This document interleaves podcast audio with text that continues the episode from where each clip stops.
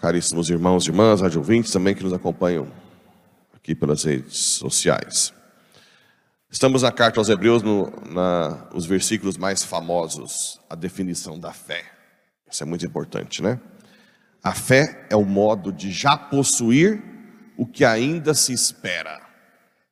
Tem muita gente que tem um erro, uma, uma, um pensamento errado de fé. Acha que fé é algo assim que a gente está apostando, né? Todo mundo vem para a igreja como se fosse uma aposta. Se depois tiver vida eterna, nós ganhamos. Se não, nós estamos, né? Até se fosse aposta, nós ganharíamos, dizia Blaise Pascal, filósofo francês. Ele disse que apostar com cristão é, é, é fria. Por quê? Porque se, se o ateu fala que não tem nada depois, se morre o ateu e o cristão, não acontece nada com os dois.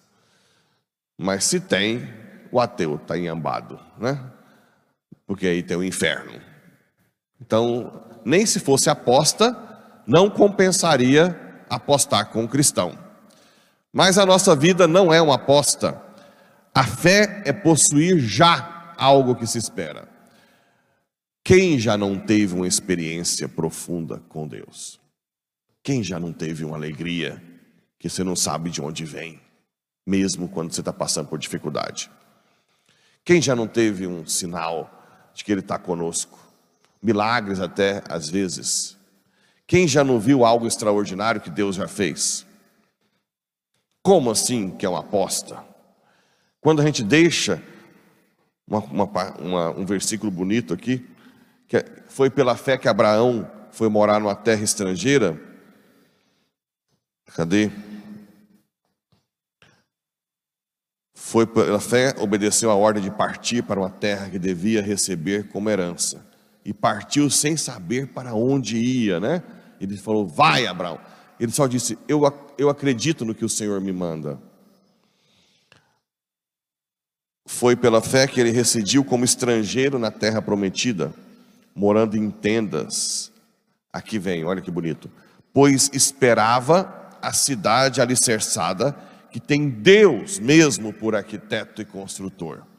Nós cristãos, nós esperamos o céu, por isso que nós nos arriscamos, saímos de nós mesmos. Por isso que muitos deixam de ganhar um dinheirinho extra para estar aqui, fim de semana em encontros. Né? conheço alguns médicos que se convertem. Eu acho interessante que eles chegam, Padre, já estou trocando os plantões para não faltar missa aos domingos. Né? Ou não estou pegando tanto plantão para ficar com a minha família e não faltar missa aos domingos. É, é isso já é um passo de buscar essa cidade alicerçada e arquitetada pelo próprio Deus. Né? Então, quantas e quantas vezes não é aposta? Quem vê a gente de fora acha que nós somos loucos, porque gastamos muito tempo na igreja, não aproveitamos o, né, o buladeiros que está lá, dia e noite, você não está, fica aí só rezando, acorda cedo. Por que isso? O que, que você ganha com isso? E muitas vezes, quem está lá de fora vê a nossa vida exterior, que talvez não seja tão diferente, ou até seja sofrida, que não atrai tanto, mas ninguém vê o que a gente vê, o que a gente sente, a presença de Deus verdadeira, que só o cristão humilde tem, né? Aquela força interior, aquela fortaleza, aquela, faz, aquela força para suportar as, as dificuldades da vida, a sabedoria para entender o que está acontecendo conosco. Só isso já é extraordinário. Você sofrer sabendo por quê sabendo que aquilo tem um poder salvífico, purificador, entendendo o projeto de Deus, consolando-se com Deus, né? Tudo isso é extraordinário, mas ninguém que está lá fora vê, vê só o sofrimento, né?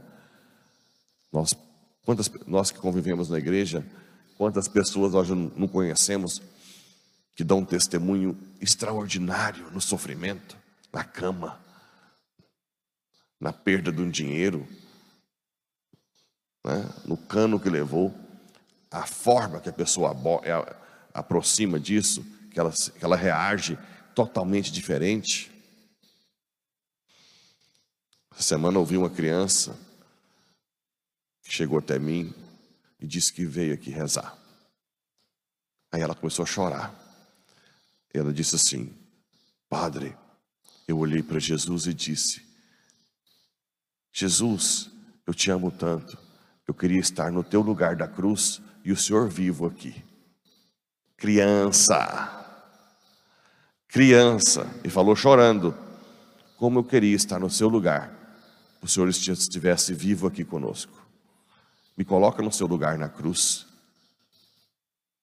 Eu fiquei assim, né?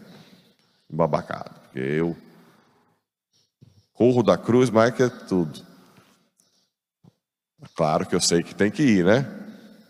Já procurei desvio de todo lado, mas não tem. Sempre está lá. Calvário. Só que depois tem a plaquinha, céu, né? Calvário, céu. Como Santa Teresa d'Ávila dizia, a cruz que você afasta dela pesa cada vez mais. A que você abraça se torna leve e doce. Então é melhor abraçar, né? A gente abraçar a cruz de cada dia. Mas as crianças ensinam para a gente. Na verdade, o Espírito Santo usou aquela criança para mostrar para mim o que eu tenho, o que eu tenho que buscar. Ela foi profeta. E ainda usou os sentimentos dela, porque ela estava chorando. Ela não estava falando assim, normal. Ela foi uma forma que Deus usou para que eu tivesse coragem Seria um, pouco semelhante quando Pedro tentou fugir de Roma. E ele encontrou Jesus, e, ele, e Jesus indo para Roma, e Pedro disse: Aonde vai, Senhor? É uma famosa pergunta em latim, que é escrito: Quo vadis? Aí Jesus disse: Vou voltar para Roma para morrer de novo por ti. Aí Pedro olhou: Não, Senhor, Pode deixar que eu volto. E voltou e morreu por Jesus. Tem uma, tem uma, uma igrejinha lá em Roma, chama Covades, e lá tem uma marca de um pé, como se tivesse parado Pedro, uma, uma, uma pegada, né? Como se Pedro tivesse parado. Essa criança, ontem, foi como Jesus, né? Tens medo da cruz? pois eu queria estar nela no lugar de Cristo. Hum? Eu mesma queria estar lá. Isso é fé que a gente vê, é algo que a gente já possui, não é algo que a gente está esperando. A gente não fica aqui, a Deus dará, sem ver nada. Nós já possuímos o que Deus quer nos dar. Por isso que a gente quer o céu porque nós já temos um pouco do céu, mesmo no meio das dificuldades. Por isso que a gente aceita morar em tendas. Por isso que a gente aceita. Eu vendo lá meu sobrinho nos muladeiros, né? Com aquele trem, tudo mulambado lá de dia e noite, que bagunça, aquele banheiro. Aí eu pensei, gente, mas o povo se sacrifica por isso. Né? Porque quando a gente faz isso por Deus, a gente dá sentido, né? Quando vai num retiro que está chovendo, tem a barraca, que, que, a barraca vai embora, e você fica assim, não, não tem onde molha tudo, você fica lá. Você olha para o céu e fala, Senhor, é por ti, é porque eu te amo. Mas quando não tem, é por causa de quê? Por causa de, de gostar daquilo ali? Eu fico pensando, né? Quando não tem um motivo de oferecer. Quando a gente está com Deus, a gente oferece, né? Agora fica aí tempo de noite ali, acorda, a barraca chove, vem enxurrada. Qual né? A gente vê que a gente, a gente é privilegiado mesmo. A gente pode, sim, oferecer nossas dificuldades para Deus. Tudo tem sentido para o cristão. Tudo tem sentido. É impressionante, né? Nada, é, não sei qual santo dizia, disse: com o cristão não, não, tem, não, tem, não tem o que fazer. Se você o humilha, ele ganha mais glória. Se você o mata, ele vira santo. Então, não tem saída. O, o cristão não é de Deus, né? Não sei se foi São, São João Crisóstomo que dizia isso, né? Que não adianta o cristão. Se você humilha, persegue, ele ganha mais glória no céu. Se você mata, ele vira santo súbito. Então não tem muita, muita o que fazer. É aceitar que nós vamos um dia estar no céu. Né? E aí sim, depois de ver tanta coisa bela que Deus faz conosco, que, que usa essas crianças para falar isso, que a gente fica com vergonha, né? Eu quase fiquei debaixo da cadeira depois que a menina falou isso. Isso serve para nos momentos de tempestade, como está nessa barca, que Jesus parece dormindo, como agora esses dias nós estamos vivendo, né? Que Jesus está parece dormindo, que nós não percamos a fé, continuemos rezando, continuemos jejuando, vamos buscar até o último instante a intimidade com Deus, porque vai chegar um momento que Jesus vai levantar, acordar e dizer: cala-te, silêncio, para a tempestade da vida, ou para esses ditadores, né? Não aguento mais esses ditadores falar democracia, Estado de Direito para fazer ditadura. Ou vontade de Jesus acordar e falar: cala-te, ditadorzinho, cala-te, chegou o seu fim, basta. Basta de fazer injustiça nesse mundo. Agora é a minha justiça que vale. Basta, né? Os momentos que esperamos. Mas até lá, vamos rezar muito. Muito, muito mesmo. Confiando nessa fé que nós já possuímos algo aqui. Que nós já estamos recebendo.